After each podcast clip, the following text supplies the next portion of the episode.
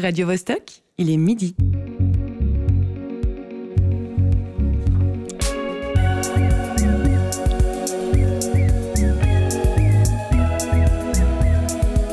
Midi bascule. Tous les vendredis à midi.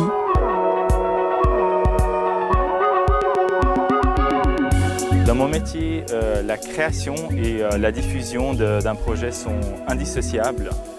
Impossible euh, d'imaginer un projet de, de danse ou de théâtre d'ailleurs sans réfléchir à, à la destination de, de ce projet. Si vous nous entendez, c'est qu'il est 15h30 dans les bureaux indiens de Pro Helvetia. 3h du matin à Swissnex San Francisco et midi au studio radio du théâtre Forum Merin. ou toute heure du jour ou de la nuit, chez vous ou n'importe où si vous nous écoutez en podcast. À la présentation aujourd'hui, Marie-Ève Musy. Et Guillaume Pidancet. À la réalisation, Cyril Faye. Bienvenue dans Midi Bascule. En 2018, l'initiative populaire 167, dite Pour une politique culturelle cohérente à Genève, était acceptée. Afin de finaliser plusieurs années de chantier, le canton de Genève, via le département de la cohésion sociale, a ouvert une consultation publique dans l'objectif d'une refonte de sa politique culturelle. Une consultation ouverte, qui a commencé le 22 mars pour deux mois jusqu'au 22 mai. Elle s'adresse autant aux acteurs et actrices culturelles qu'aux collectivités ou encore aux amateurs et amatrices de culture, car l'avis de tous est précieux pour une vision collective de la politique culturelle genevoise. Deux documents sont soumis à la consultation publique. L'avant-projet de loi pour la promotion de la culture et la création artistique et le projet des lignes directrices de la politique culturelle cantonale. Les buts, redéfinir les missions du canton et préciser les modalités de collaboration avec les partenaires, artistes et institutions. Cela va de son rapport de concertation avec les communes ou les milieux culturels au cofinancement des créations artistiques en passant par les questions d'une culture plus inclusive ou plus respectueuse de l'environnement ou encore de la médiation culturelle. Mais concrètement, comment les artistes et les milieux culturels perçoivent et comprennent cette consultation? Les enjeux sont-ils clairs? Pour aborder ce sujet complexe de manière relaxe, notre chroniqueur sportif du dimanche, Olivier Motta, nous fait enfin l'honneur de revenir parmi nous en présentiel. Mais salut la compagnie En ça, fait, euh, fait, ça fait plaisir de se retrouver dans le studio et de revoir vos bienvenue. frimous. Euh, nous aussi. En fait, attendez un sujet politique pour un retour polémique. Tout à fait, tu as tout compris.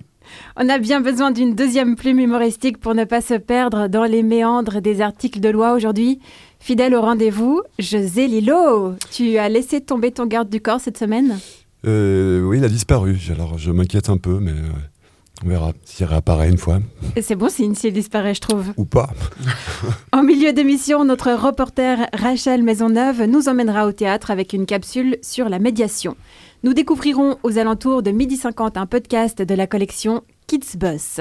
Et, pour traiter le vif du sujet, pas moins de deux invités nous accompagnent jusqu'à 13h. La curatrice indépendante Hélène Marietto, bonjour, comment allez-vous? Bonjour, bien, merci. Et de l'autre côté de la table, la directrice de l'Association pour la danse contemporaine de Genève, Anne Davier. Vous semblez prête à nous éclairer sur le sujet. Comment allez-vous? Ça va bien, voilà, je suis prête. ouais. On commence avec vous. Midi bascule. Anne Davier, vous êtes l'une des dix membres du comité de l'initiative 167 pour une politique culturelle cohérente à Genève. C'est elle qui a fait naître la consultation actuelle. L'avant-projet de loi et ses lignes directrices reprennent l'esprit de cette initiative. Peut-on brièvement revenir à sa genèse? En particulier, qu'est-ce qui vous a principalement poussé à vous lancer dans une telle démarche? Alors, bon, d'abord, euh, peut-être préciser euh, que en fait, ce comité s'est dissous tout de suite après le vote euh, du 19 mai 2019, puisqu'il avait en quelque sorte abouti finalement à ce qui était recherché, c'est-à-dire justement le vote de cette initiative euh, 167, comme vous l'avez dit. Donc, je suis aujourd'hui ex-membre de l'ex-comité d'initiative qui n'existe plus. On a passé la balle ailleurs, en fin de compte, notamment par le biais de cette grande consultation, etc. Mais euh, évidemment que, euh, eh ben, on est évidemment super content d'avoir pu faire aboutir cette initiative. Vous l'avez dit, euh, on s'est réunis en 2017 en fait pour travailler ensemble à l'élaboration de ce texte dans, dans un premier temps et puis à la récolte des signatures dans un second temps. Donc ça a été pas mo- moins de 14 000 signatures qu'il a fallu rassembler dans le canton de Genève pour euh, pouvoir soumettre euh, ce- ce- ce- cet article modifié concernant justement les arts et la culture euh, dans le canton de Genève. Donc nous, on s'est réunis entre 2017 et 2019 tous les lundis, donc pendant deux ans, pour, faire, pour faire avancer ce, ce, travail. nous étions dix. Euh, voilà, nous sommes toujours là, on se revoit de temps en temps pour voir un petit peu comment ça va, pour avoir des feedbacks, pour voir comment est-ce qu'on peut faire, euh, euh, comment est-ce qu'on peut encore porter aujourd'hui la consultation, les lignes directrices avant le projet de loi, parce que pour arriver à ces deux documents que vous avez cités tout, à l'heure, il y a eu quelques quelques couacs, quelques très longues attentes, quelques vives déceptions. donc les choses ont pris du temps, en fait, énormément de temps. ce qu'on peut dire dans tous les cas, c'est que c'est long, voilà, et que maintenant le temps semble s'accélérer puisqu'on a euh, quelque chose comme deux mois pour, euh, pour euh, être consulté et donner son avis sur ces deux textes, justement. C'est long, mais en tout cas, on peut se réjouir parce que l'initiative avait été vraiment très largement adoptée par le peuple. Elle avait récolté 83% des voix. À l'époque, vous vous attendiez à un résultat si favorable? Non, en fait. D'ailleurs, je pense pas que ça soit très courant d'avoir un oui à 83% à Genève, euh, ni même euh, ailleurs euh, en Suisse. C'est rarissime. Non, c'était un, franc succès. Et puis, évidemment, c'est tellement clair que les politiques ne pouvaient pas ne pas réagir. Alors, évidemment, ça, a un peu traîné parce qu'il y a eu un nouveau magistrat, Monsieur Thierry Apotello, qui a dû voilà, prendre un peu le, train en marche. Et, quel train, d'ailleurs. et puis, bon, bah, le Covid qui a un petit peu, enfin, qui a ralenti pratiquement pendant une année les travaux. Mais euh, voilà, maintenant, on est, on est dans, dans quelque chose qui avance, donc euh, c'est parti là. Le, dépôt d'une initiative constitue en quelque sorte la volonté d'un point de bascule. La nouvelle loi va-t-elle permettre un meilleur équilibre? Alors là, on est vraiment au stade de l'avant-projet d'une loi. Alors, euh, en tout cas, il, il déséquilibre tout ce qui a été euh, mis en place suite. Enfin, c'est très compliqué. Je ne pense pas qu'il faille rentrer dans, des termes trop techniques, mais on était dans une politique de, dite de désenchevêtrement où il y avait vraiment des compétences exclusives au canton, euh, aux communes, à la ville, où euh, le dialogue culturel était partiellement, voire pratiquement rompu entre certains acteurs, actrices et politiques.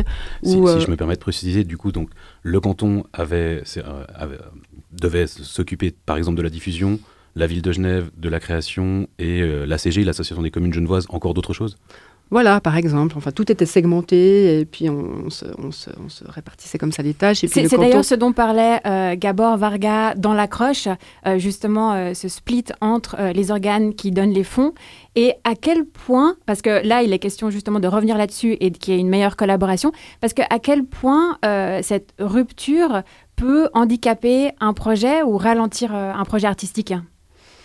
Ben, C'est-à-dire que sans, sans, sans, sans, dynamique collaborative, on va pas très loin, ni, les uns ni les autres. Donc euh, on, peut, on peut bien avoir, comme disait monsieur euh, Gabor Varga, avoir un soutien pour créer euh, une pièce de danse ou de théâtre ou quoi que ce soit.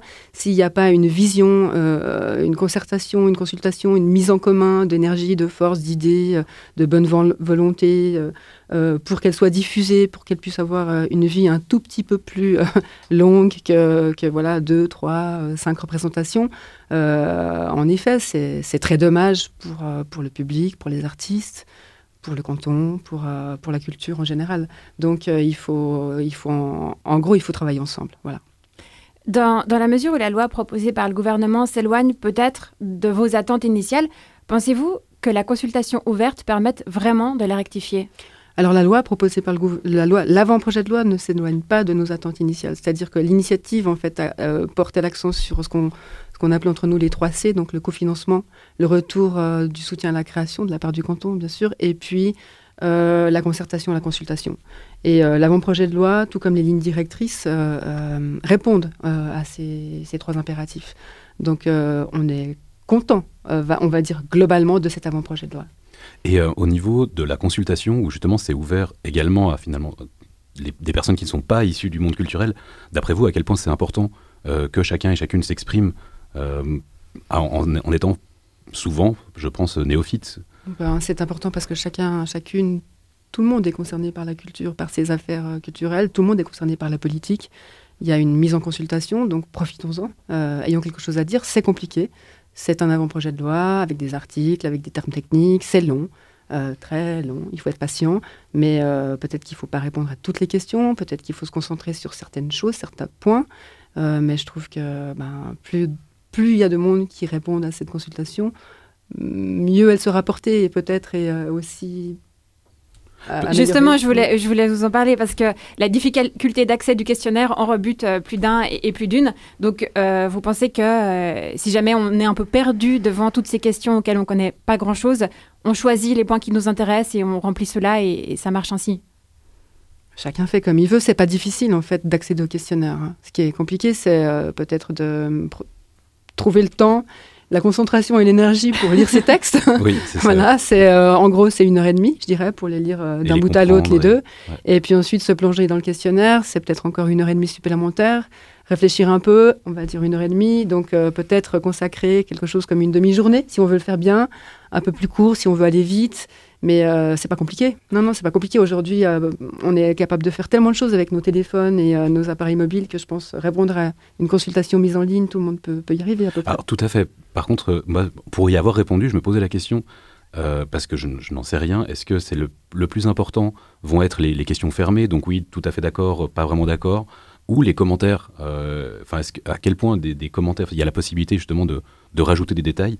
D'après vous, à quel point les commentaires sont précieux ou à quel point ça va plus donner une direction euh, Enfin, les gens peuvent se perdre avec ça? Bah, les commentaires sont toujours précieux.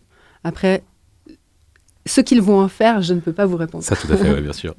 On va faire une petite euh, pause musicale avant d'écouter Hélène Marietto. Euh, tout de suite, c'est le titre Wake Up Little Sparrow d'Ella Jenkins. Don't make your home out in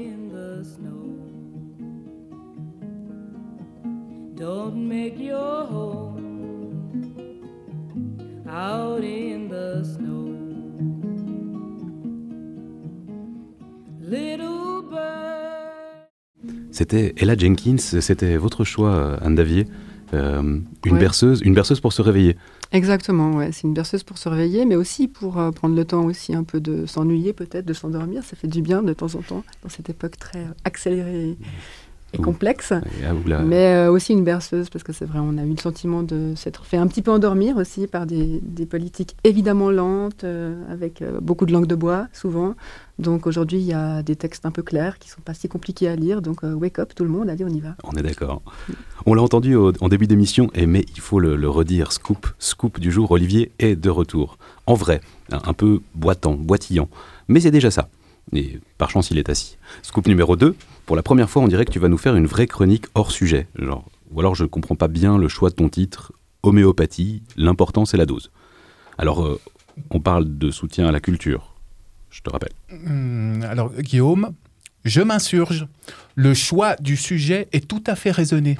Et son traitement est d'une méthodologie aussi rigoureuse que celle d'un médecin prétendant travailler sur les énergies. C'est donc n'importe quoi, mais avec de telles apparences de vérité que vous allez avaler le truc comme un seul homme. Ou une seule femme, puisque c'est Marie-Ève, en l'occurrence, qui m'a filé cette idée. Je proteste. Qu'est-ce que j'ai encore fait? Ouais, ouais.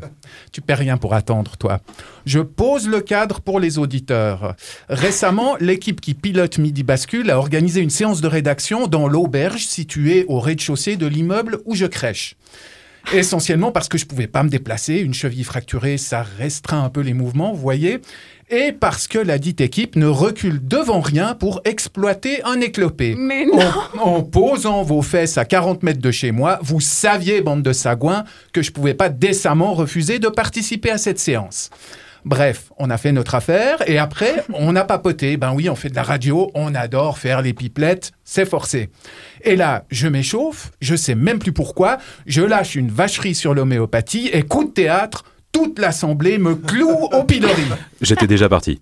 En particulier la suave, la veloutée Marie-Ève. C'est vrai, en Qui, qui s'est transformée illico, c'est vrai, en Torquemada, vantant les mérites de la sainte homéopathie. Authentique.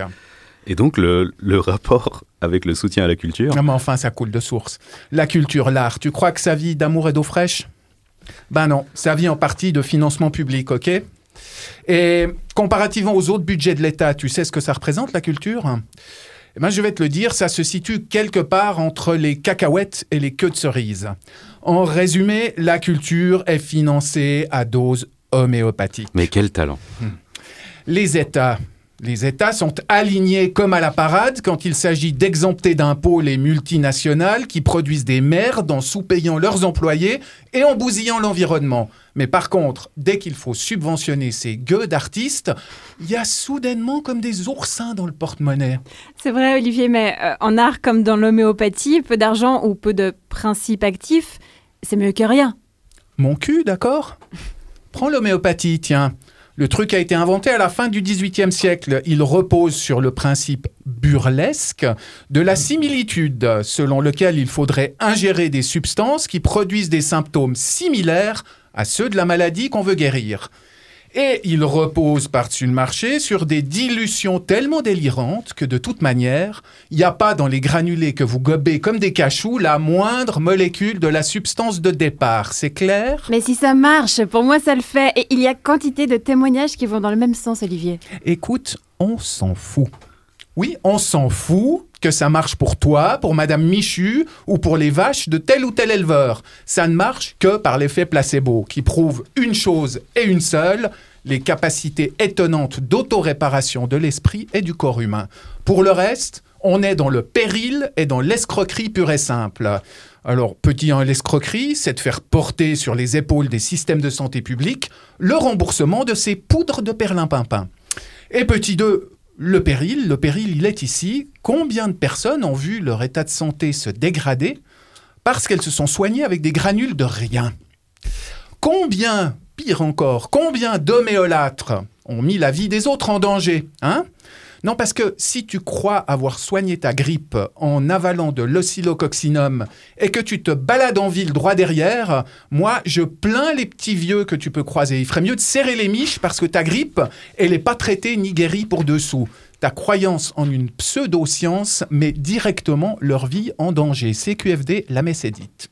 Bon, on, on pourrait sans doute en débattre pendant des heures, mais qu'est-ce que tu veux déduire au juste? Ah, ça me semble évident pourtant. L'homéopathie, c'est du flanc. Et les politiques de financement de la culture, souvent aussi. Faut arrêter de croire qu'en lâchant quelques piécettes, on soutient la création. Les artistes, c'est comme les malades, ils ont besoin d'autre chose que de vent et de belles paroles creuses.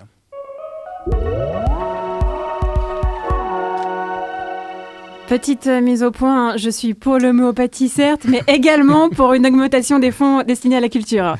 Euh, En l'occurrence, dans le changement de, de loi, il, s'agit de tripler le pourcentage actuel qui est consacré à la culture, le faire passer de 35 millions à, à 90 millions sur une période de 5 à 10 ans.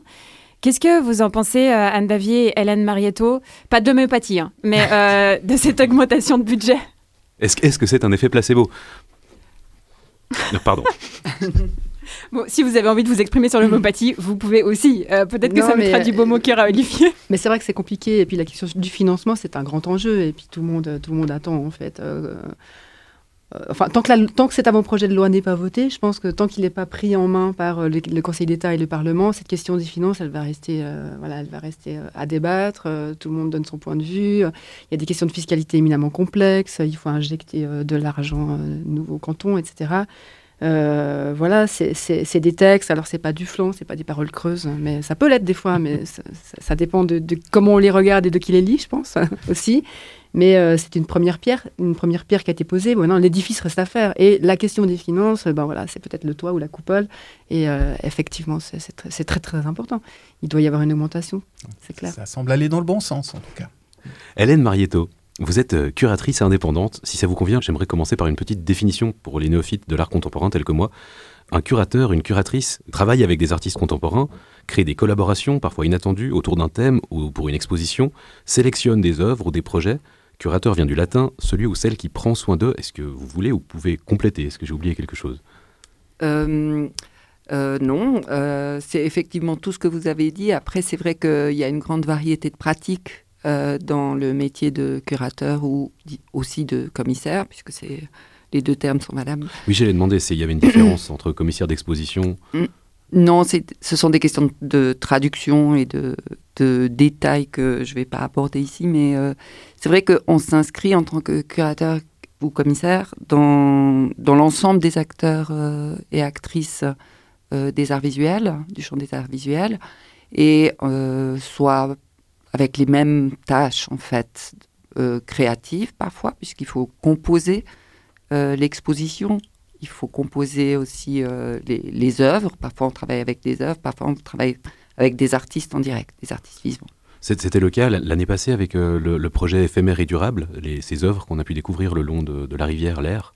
Ah, vous l'avez vu, c'est parfait. Oui, tout à fait. C'était euh, magique. Oui, c'était le cas. Alors là, c'était une, une, curation où j'ai amené des, des, critères et euh, des directives aussi, écologiques en l'occurrence, et où j'ai collaboré en direct avec des artistes. Donc c'est vous qui faites le choix des artistes?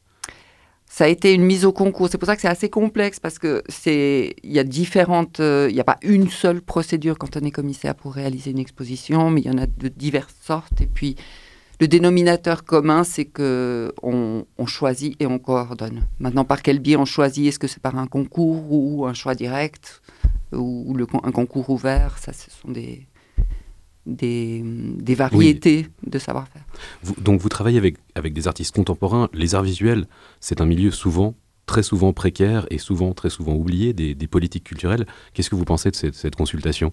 Alors, euh, euh, j'en pense euh, beaucoup. J'ai beaucoup à dire là-dessus parce que depuis trois ans maintenant, je fais partie du comité de Visarte Genève, pour lequel c'est un vrai, un vrai cheval de bataille. On s'est reconstitué, on a, on a reformaté Visarte Genève il y a deux ans autour de ces questions de conditions de travail des artistes visuels.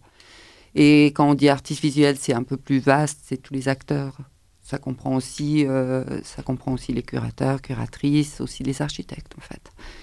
Et, et dans nos, dans nos objectifs, c'est d'améliorer ces conditions de travail euh, des artistes précisément. Et là, je reviens assez volontiers sur euh, l'homéopathie. Je ne veux pas me prononcer d'un point de vue médical, mais j'ai beaucoup aimé, j'ai beaucoup aimé l'image la, l'image de la dilution euh, des budgets et puis de cette de ce recours au placebo et aux croyances, parce que c'est vrai que les artistes visuels sont, sont, un peu victimes de cette vision un peu 19e euh, de leur travail, qui fait que ben, vous devez être très très content d'exposer, euh, puisque vous aimez ce que vous faites, euh, voilà, d'une part, et puis vous devriez être reconnaissant d'être exposé, puisqu'on vous rend visible. Et, c'est le grand changement de, dans la société qu'on doit faire. En valorisant le travail des artistes, c'est valoriser aussi euh, euh, ce qu'ils font, euh, auprès de la société et de la rendre visible. C'est quelque chose qui est pas mal vécu également par les, par les musiciens et musiciennes. On a reçu lors de l'émission 21 Béatrice Graff, qui est une, une batteur engagée, mhm. pour parler entre autres de la précarité des artistes. J'aimerais en faire écouter un petit extrait et peut-être vous faire réagir dessus.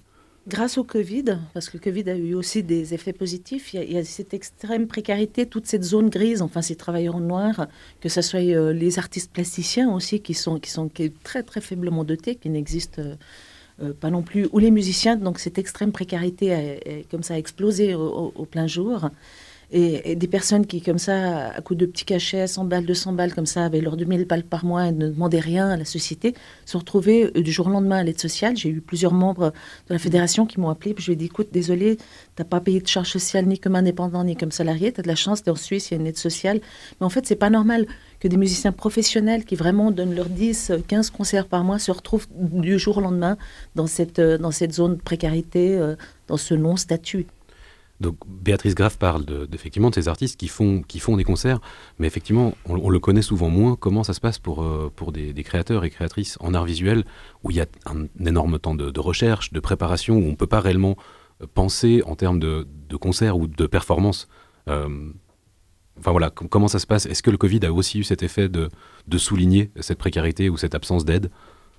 Oui, absolument, parce que même si on travaillait déjà depuis deux ans sur des, sur des enquêtes, des études, des recherches sur les conditions de travail des artistes visuels, euh, le Covid a mis en évidence cette grande précarité, souvent nous apparente euh, dans le monde de, des, arts visuels euh, à, la, à la musique hein, contemporaine et puis au, à la littérature également, mhm. qui sont des, des, artistes en, en, recherche beaucoup et où on ne, tient, on, on, ne tient compte en fait que de la partie visible de leur travail.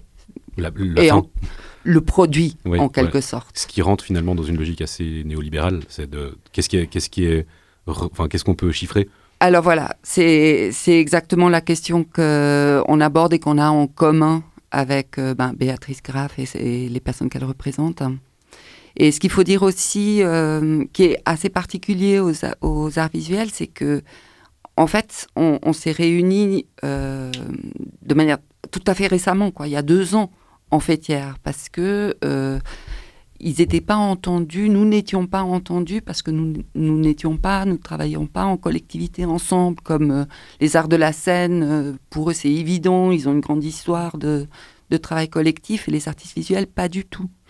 Et euh, du coup, c'était, c'est, devenu urgent de se réunir tout en sachant qu'on ne peut pas être représentatif de, de, tous, de tous les points de vue, mais on espère du plus grand nombre pour pouvoir euh, porter une réalité qui est quand même très différente de celle des arts de la scène, qui, est bien constituée, qui, qui je ne dis pas qu'elle a résolu tous les problèmes, mais dont on, dont on peut s'inspirer aussi. Et qui a quelque chose finalement de beaucoup plus concret que quand on, quand on ne connaît pas ce milieu, où on, peut avoir une représentation très éthérée du travail de l'artiste. Exactement, c'est aussi une manière de la rendre plus visible dans sa, dans sa complexité, dans son évolution. J'avais, j'avais une, autre question par rapport à, votre passé de, Vous avez travaillé au secteur culturel de Lancy pendant, pendant longues années, entre autres à la direction de la Villa Bernasconi. Au niveau, au niveau du rapport, euh, justement, on en parlait au, en début, canton, commune, euh, ville de Genève, il y, il y, avait quelque chose de très séparé. Maintenant, on parle justement dans la consultation d'un cofinancement cofinancement avec la CG, avec l'Association des communes genevoises, pour euh, l'achat de nouvelles œuvres ou bien Est-ce qu'il y, a, un risque euh, d'une sorte de trop grande présence du Est-ce que vous pensez qu'il y a un risque d'une trop grande présence du canton, d'une sorte d'ingérence dans les choix par rapport, à, par rapport aux communes qui pourraient être peut-être plus petites? Au contraire. Au contraire, c'est vraiment ce qu'on a constaté. Enfin, ce que moi j'ai pu constater, mon expérience quand j'étais à Lancy, c'est qu'on était au début justement de, cette concertation. Euh, et puis, euh, c'était très important pour nous de faire, pour nous euh, en tant que commune, de faire circuler nos, manières de faire, nos manières de voir les choses. Les communes sont, intéressées à, identifier les artistes qui sont sur leur territoire, d'une part, et puis à leur donner une couleur, une identité culturelle. Donc, d'avoir l'État le, l'État comme, comme garant d'une coordination, c'est euh, indispensable et ça ne peut porter que profit aux communes.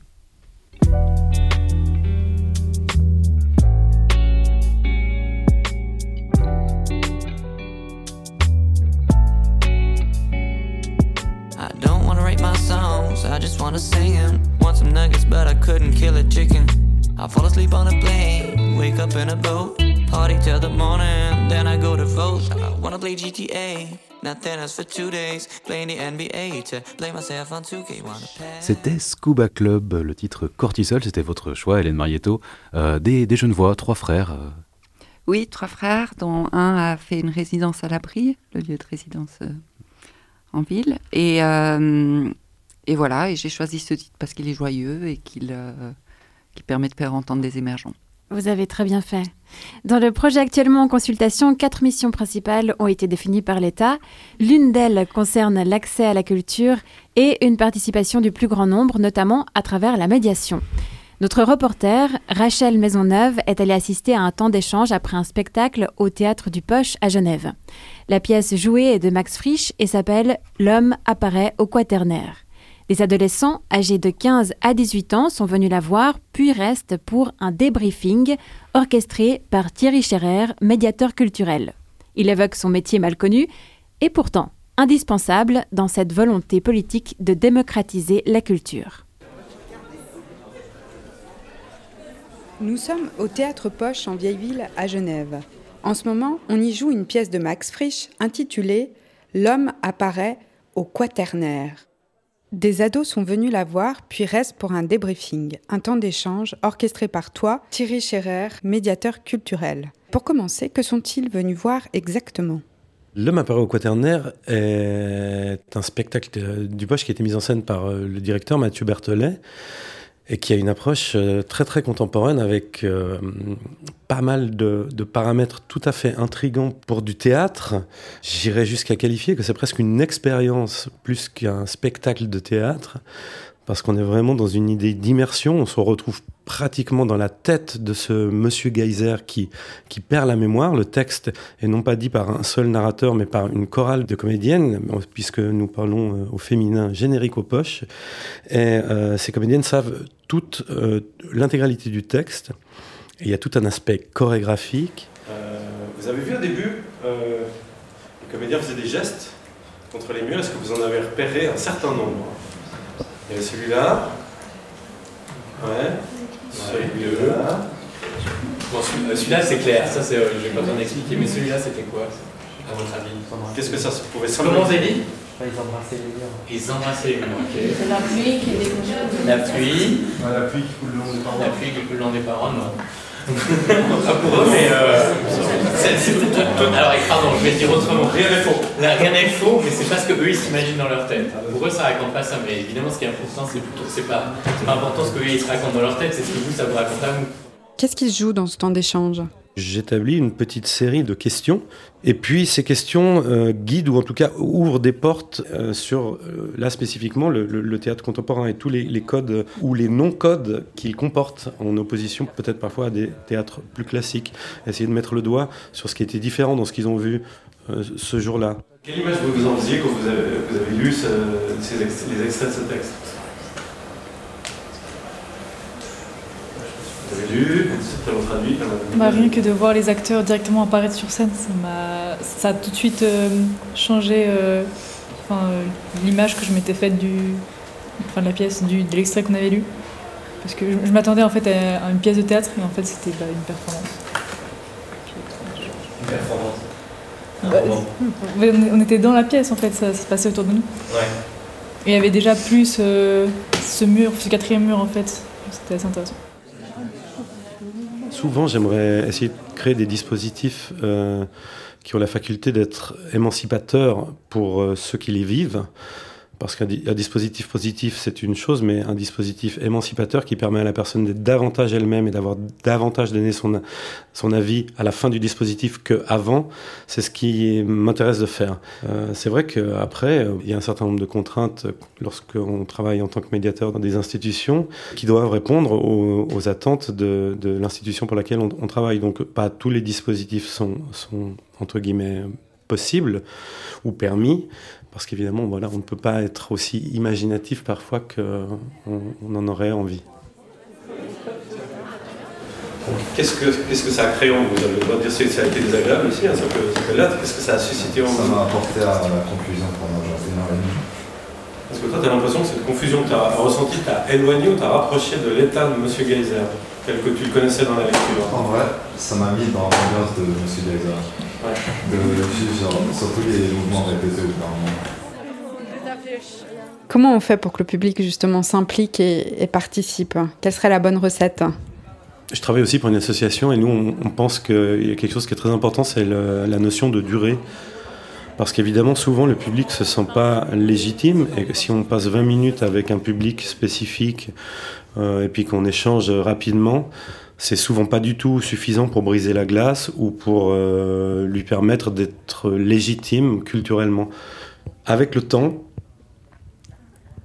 personne n'y reste insensible et chacun a des idées, des envies et chacun commence à le formuler. Mais il faut vraiment réussir à avoir ce temps long, j'ai l'impression, pour que tout le monde euh, puisse s'impliquer dans ces propositions.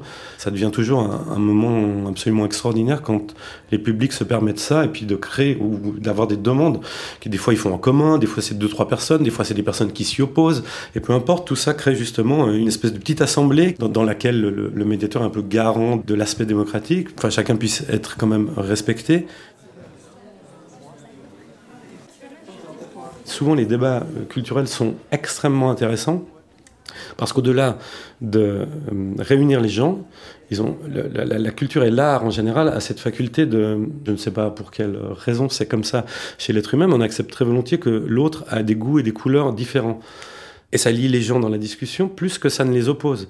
Contrairement à des sujets comme la politique ou les normes Covid qui peuvent facilement opposer les gens, là on admet, c'est admis. Ah, toi t'aimes Picasso, euh, moi j'aime Magritte. Alors on a cette chance que l'art ait ce pouvoir-là dans ce qu'il fait aux gens. Et puis les gens acceptent très volontiers que son voisin a d'autres goûts. Et je pense qu'il faut utiliser vraiment l'art pour ça, pour mettre ensemble les gens. C'est ce que j'aurais envie de, de, défendre pour démocratiser la culture et de la rendre accessible euh, au plus grand nombre.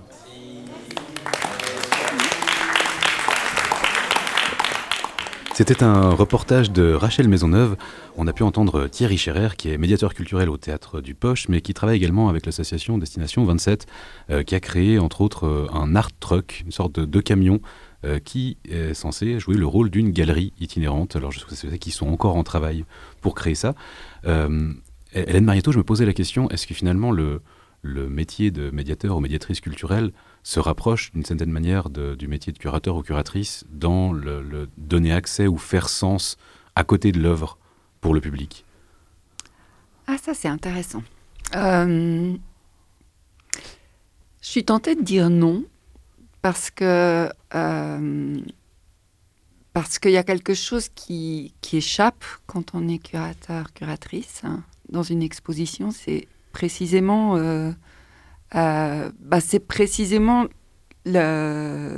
l'ensemble, le, l'exposition telle qu'elle apparaît au dernier jour, le jour de l'ouverture. C'est quelque chose qui nous échappe et qui échappe. On, on, préjuge jamais de la réception du public.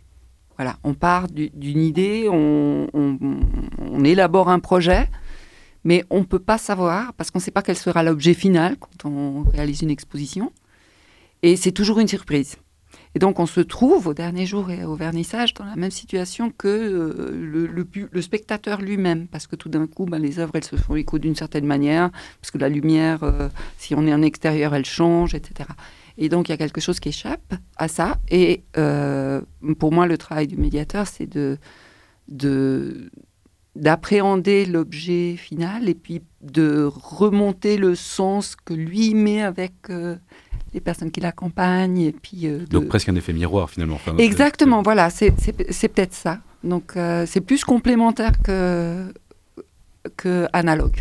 Anne Davier, vous avez des actions culturelles à l'ADC pour créer un lien avec le public et partager les spectacles d'une manière différente.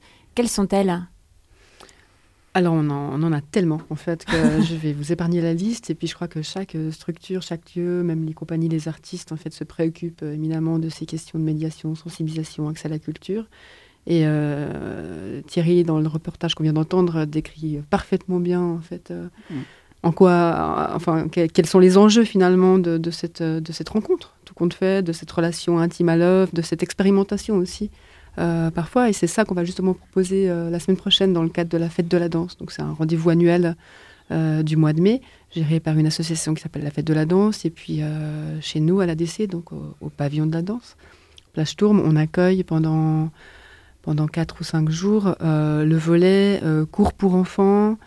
performance adressée au tout public, notamment au jeune public, différentes propositions qui sont tant dans le, grand espace noir du plateau. Donc euh, c'est aussi euh, hyper joli de faire rentrer des enfants pour un cours de danse, en l'occurrence, sur le plateau, donc à l'endroit même où les artistes se produisent. C'est une expérience qui est toujours très impressionnante pour, pour les, les jeunes d'être là où la pièce se fait. C'est très noir, c'est très grand, c'est très vide, c'est très beau aussi. Et euh, ça permet de libérer beaucoup de choses, notamment, euh, de, notamment le corps, en fait, quand euh, c'est bien accompagné par les pédagogues. Il y a des choses aussi qui se font dans le foyer, euh, des performances, des dessins, euh, des fresques participatives en lien avec le mouvement et la danse. Et puis sur le parvis et dans le parc, il y a aussi des, performances, en fait, qu'on regarde ou ou qui invite aussi à la participation. Donc ça, ça a lieu pendant la fête de la danse, et la fête de la danse, c'est la semaine prochaine, et il y a un site, Fête de la danse, qui explique tout ça. ça a lieu dans tout Genève, ville, Alors, euh, commune, canton. Et il faut vraiment aller regarder, il y a vraiment de quoi faire, et c'est très ouvert pour tout à chacun. On invite euh, nos auditoristes à se rendre sur le site fête de la danse.ch euh, Oui, je crois, oui.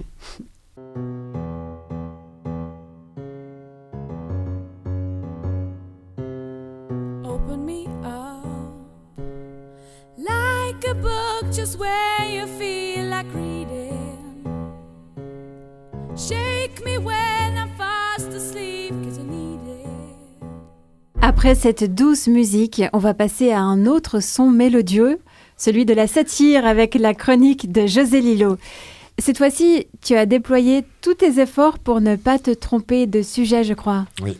Alors, alors, loi sur la culture, canton de Genève. Pardon. Je remets de l'ordre dans mes notes. Montre cardio connecté, non. Ça, c'était la semaine passée. Adoption, euh, canton de Genève, loi sur la culture, 1996. Euh, la mise en œuvre de la politique culturelle est une tâche conjointe des communes et du canton, c'est pas ça. Euh, loi sur la répartition des tâches entre les communes et le canton en matière de culture, 2016, euh, c'est pas ça non plus. Ah, projet de loi cantonale sur la culture, 2002, ouais, non plus. Presque, hein. à un 2 de plus près dans les chiffres, c'était bon. C'est con, c'est un peu comme le loto quand ça se joue rien. Le règlement de la loi cantonale genevoise sur la culture est adopté. 2015, euh, non. Avant-projet politique culturelle cantonale 2019, non plus. Ah voilà Consultation publique relative à la nouvelle loi sur la politique culturelle cantonale. Ça y est, je l'ai trouvé. Je vérifie. 2022, oui, c'est bien ça. C'est que quand on cherche sur, euh, sur le web, il y a presque plus de lois cantonales sur la culture que de sorties de nouveaux iPhones.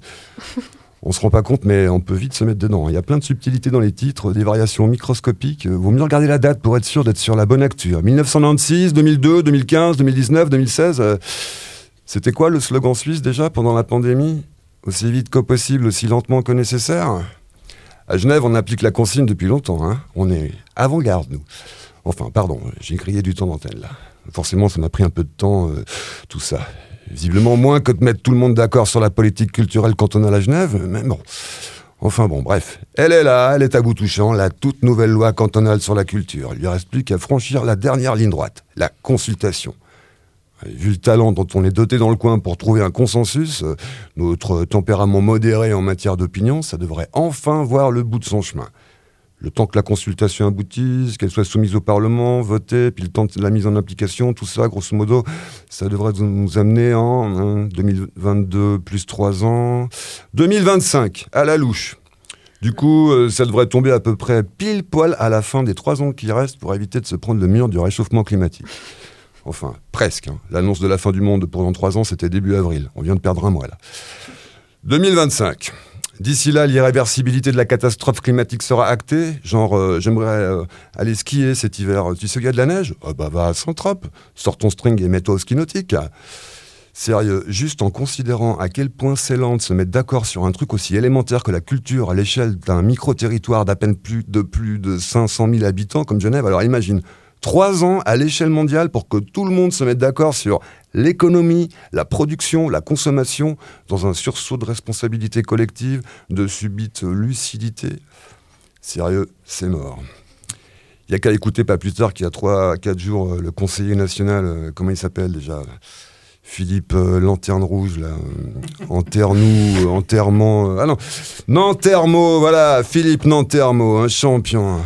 Le mec, conseiller national, vice-président d'un gros parti qui a réussi à sortir sur une autre radio, manifestement moins fréquentable, que la survie de l'humanité ne doit pas être une priorité supérieure aux autres.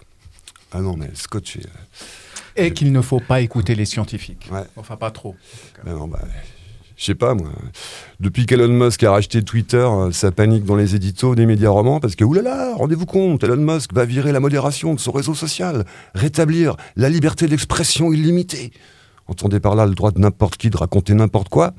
Mais les médias romans, eux, ni une ni deux. Dès qu'un truc se passe en Suisse, ils invitent Philippe Nantermo pour qu'il vienne donner son avis. La survie de l'humanité Non, mais lui n'a pas été élu sur ce programme. Demandez à son électorat.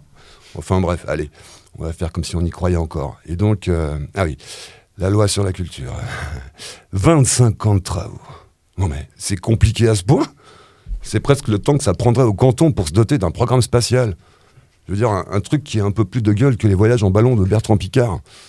Avec 25 ans devant soi, il y a des gens qui t'inventent, je sais pas moi, le raffermisseur de fesses par électrostimulation. En 25 ans, tu passes du talkie-walkie au smartphone. C'est long, 25 ans. C'est le temps que ça prend pour une prime maladie de passer de 170 à 520 balles. Merci Philippe Nantermo. pour un paquet de clopes de passer de 2 balles 20 à 9,50 et les salaires de 4500 à... Oui, bon, on laisse tomber les salaires, c'est pas pertinent. Enfin bref, allez. Oui à la culture, oui à la loi Netflix et non à Frontex. Merci José, en effet, non, non, non à Frontex, et c'est important de le dire, on n'aura pas le temps d'en faire une émission maintenant. Par contre, effectivement, euh, j'espère qu'on va y revenir, et, et- et voilà, à toutes et tous, n'oubliez pas de voter, et n'oubliez pas d'aller remplir cette consultation. Euh, et, et oui, oui, oui, clairement, à la loi sur le cinéma. On en a parlé également euh, la semaine passée. Euh, Marie-Ève, Marie-Ève, tu voulais... C'était il y a deux semaines. Il y a deux Et il y a semaines. trois semaines. Non, il y a, il y a- je sais, il y a longtemps. Il y a- mais mais, mais tout- toutes les émissions sont sur Midi Bascule. Marie-Ève, tu voulais nous faire découvrir un podcast? Tout à fait. L'accès à la sensibilisation à la culture commence tôt. Le Théâtre Forum Marin et Radio Vostok proposent aux enfants entre 10 et 12 ans des ateliers de fabrication de podcasts. Les jeunes y découvrent les différents métiers de la radio et créent leur propre enregistrement. On découvre un extrait. Info, info, info, rap. Nous sommes de retour sur Inforap. Namaste, bonjour. Salut sur Kid Bus pour une nouvelle émission avec nos deux invités, le Bambi et Lélé. On va commencer par Lélé. Ils vont nous parler les deux de leurs rappeurs qu'ils ont choisis pour notre émission. Allez, Lélé, vous pouvez commencer, monsieur. Euh, bonjour. Bah moi, euh, mon rappeur, enfin c'est mes rappeurs que j'ai choisis, c'est Big Flo et Oli. Euh, je les aime bien, bah c'est des rappeurs quoi.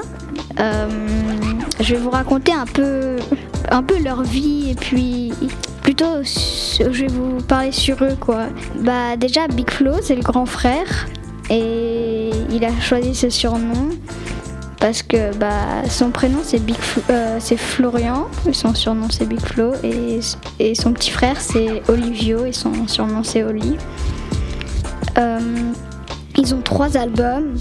Le premier c'est La cour des grands, le deuxième c'est La vraie vie et le troisième c'est La vie de rêve. Euh, et bah, ils rappent en français. Son pap- euh, leur papa il est argentin et leur maman elle est algérienne. Leur, euh, leur logo, c'est un, V pour visionnaire dans un œil. Euh, et il y a des différentes couleurs partout dans le, euh, dans le logo. Euh, ma musique préférée qu'ils ont fait, euh, elle s'appelle À mon retour. Et je l'aime bien parce que j'aime les paroles, le rythme et euh, bah, j'aime bien la chanter parfois. Euh, je mets la musique et je la chante. Nous reviendrons après cette petite page de publicité. Voici les biscuits à 4 francs 60 Sont-ils au chocolat? Oui Sont-ils à la vanille? Non Mais pourquoi Sont-ils au sucre glace Oh, peut-être, peut-être. Oui Avec de la glace Bah oui Ah ouais, mais c'est bien Mais, mais, mais une question. Bah, ça veut dire qu'il n'y a pas de sucre glace, il n'y a pas de chocolat, il n'y a que de la vanille. Il... Achetez-les Sinon, il va mourir Au revoir